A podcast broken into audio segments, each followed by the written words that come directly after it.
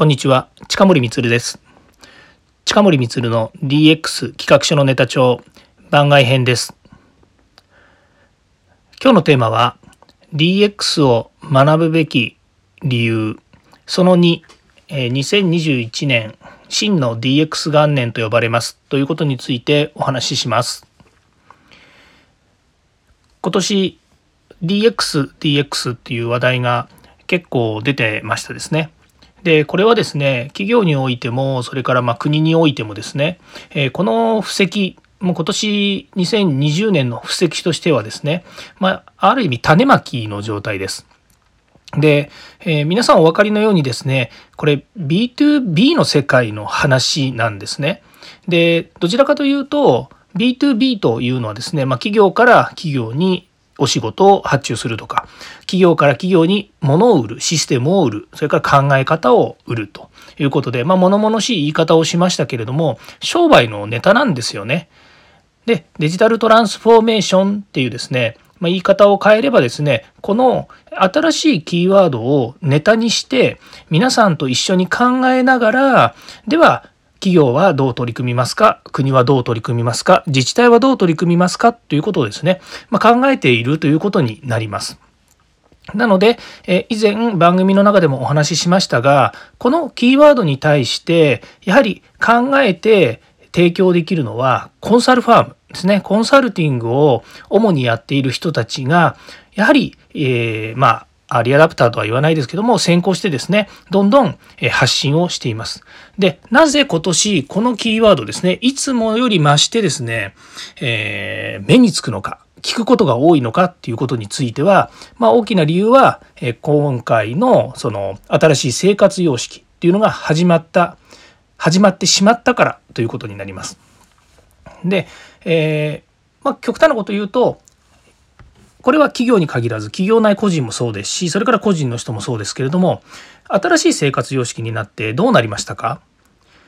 人によっては会社に行く機会が減りました。人によってはさらに、えオンラインツールを使って会議をすることができるようになりました。人によっては今までパソコン触ってもそんなに仕事では活用してなかったけれどももう会社側から嫌おうなしにパソコン使ってやってくださいって言われるようになりました。またはですね、えー、これまで IT は使っていなかったけれども IT を使うようにもう大幅に会社の仕組みが変わりました。とかですね。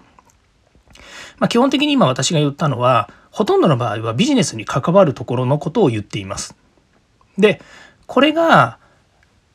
布石だと言った理由はじゃあこの1年まあ正直言えば、えー、感染症に振り回された年だというふうに思うんですよね。まあ、その中で企業も振り回されましたし個人も振り回されました。もう世界で振り回された状況の中でじゃあこの状況下の中ですぐにじゃあこれやりましょうあれやりましょうと言って、えー、まあ導入できる会社なんてないんですよね。まあ、今私は会社のビジネスのことを言ってますけれども例えば国だったら予算化してその予算の承認を得るのは、えー、まあ大体新年明け、えー、そうですね3月末ぐらいまでには最終的に企画書を出してで6月の、まあ、大体国の予算が通る頃ですね、まあ、その頃にですねあの予算化されてでそれから何か新しいことが起こるとか予算化した内容がまあ満額通ればそれに応じて例えば国だったらうん百億単位で事業が進みますし小さいものでも、まあ、一つ一つの、その、例えば省庁関係の中での小さなプロジェクトでも、まあ、大体億単位ぐらいで動くんですよね。で、それめがけて、企業はいろんな提案や仕組みっていうものを事前に用意してます。で国が動く政策のもとに対して企業はそれを一つの指標として、え動きますしそれから、え例えばこういうデジタル化の波の中でデジタルを新しく導入するとかっていうのも結局予算がないと動けないんですよね。国は予算です。そして企業は企業に対して、えー、新しい取り組みをするんですけどもやっぱりこれも、えーと、予算がないとダメなんですね。で大体多くの企業、まあ、うちの会社は、えーちょっと木が違うんですけども、大体3月締めの4月始まりっていうところが企業多いですよね。まあ、大体年末までに、えー、と人事異動があったりとか、それから、えー、締めがあったりということで、もう駆け込みで大体こう、仕事を達成する。で、公共事業も大体3月にはもう仕事が終わってる。2月ぐらいまでに、まあ、正直言うと皆さんのね、身近なところでも土管を埋めたりとか、道掘り返したりとか、えー、街灯を整備したりとか、それから、えー、まあ、その辺の公園だったら公園の敷地の整備をするとかですね、まあ、大体2月末ぐらいまでに終えて、まあ、3月までかかるものもありますけども3月に予算執行があの全部終わらないとダメなんですね。まあ、省庁によっては3月末までにお金まで払わないとダメというような予算執行っていうのがあるので、まあそういうのをめがけてやってるんです。ということは、企業もですね、大体そういう、えー、まあ、社会の、なんでしょうね、えー、まあ、良識みたいなものですね。常識と良識というのがあるとすればですね。その良識の方のルールみたいなものがありましてそれに乗ってないといけないということなので、まあ、大体3月末ぐらいまでに、えー、大きなものをおしまいにあのやえっと、まあ、仕事を達成しますと。そうすると、まあ、大体4月っていうのは木木変わりといって木が変わりますのでそこでまた新しい予算がついたりとかっていうことがあるわけですね。でそこめがけて新しい予算がついたからじゃあよし本格的に DX やろうとか本格的にデジタルのツールを採用しようとかもっと言えば会社のインフラ変えるとかですね、そういったものも大体4月に来るんですね。ですから2020年の時はもうそういうの嫌おうなしに、え、デジタルに進まなきゃいけなかった。それから、え、会社として変革しなければ、この感染症の時に対応できなかったっていうのがあるので、もうどっちかっていうと、本当もう受け身だった会社が多いはずですね。受け身だった人が多いはずです。で、それが、この、えー、大きくガラリと変わった時にデジタルに皆さんこう身を寄せた部分があるわけですよね。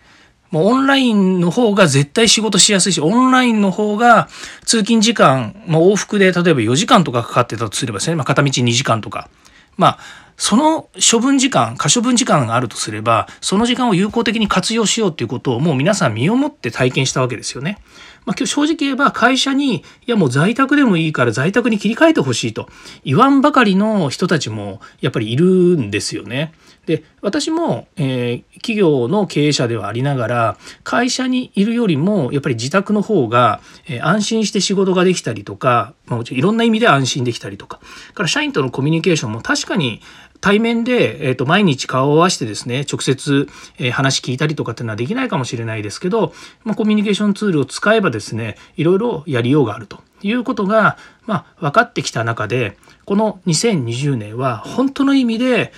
えー、企業側が、えー、始める DX だったりとか、まあ、社会で言えば、えー、デジタル庁ができるというようなですね新しい、えー、取り組みの中で DX が始まるということでまさに真の DX が始まる年になるはずです。来年ですね2021年。ということで、えー、DX を学ぶべき理由っていう話に戻るとこの波の中でですねいやまたなんかみんながやってるからついてきゃいいやとかからま会社の中でもですねどうせ情報システム部がやってくれるからそれにそれに言われなければ私たちできないわとかそういう話じゃないんですよね。もう自らが自分のえー、時間を確保するとか自分がどう幸せになるかっていうねあのちょっと精神論みたいな話になっちゃいますけどそういう文脈で自分自身がトランスフォームする本当こうね、トランスフォーマーっていう映画じゃないですけど車からロボットに変わるっていうのと同じですよ。もう車無機物もう本当にね車がロボットに変わるぐらいのトランスフォームを個人がする時代になってるんですよね。でそのトランスフォームは体を変えるとかっていう物理的な話じゃなくてもう脳みその話です。脳の中のもう構造自体考え方自体を変えなければいけないということです。でこれはえ前もお話しましたあの個の時代というふうに言っているようにですねもう例えばオンラインで個と個がもう話して名刺交換もしないでも相手のことをやっぱりこう受け入れる。って言った時に名刺があればあこの人あの時の人だったなっていうのが分かるんですけど名刺交換さえしないですよね今。でそうなった時に相手をどう覚えておきますか？って言った時に私だったら私が相手にどうやって覚えてもらえ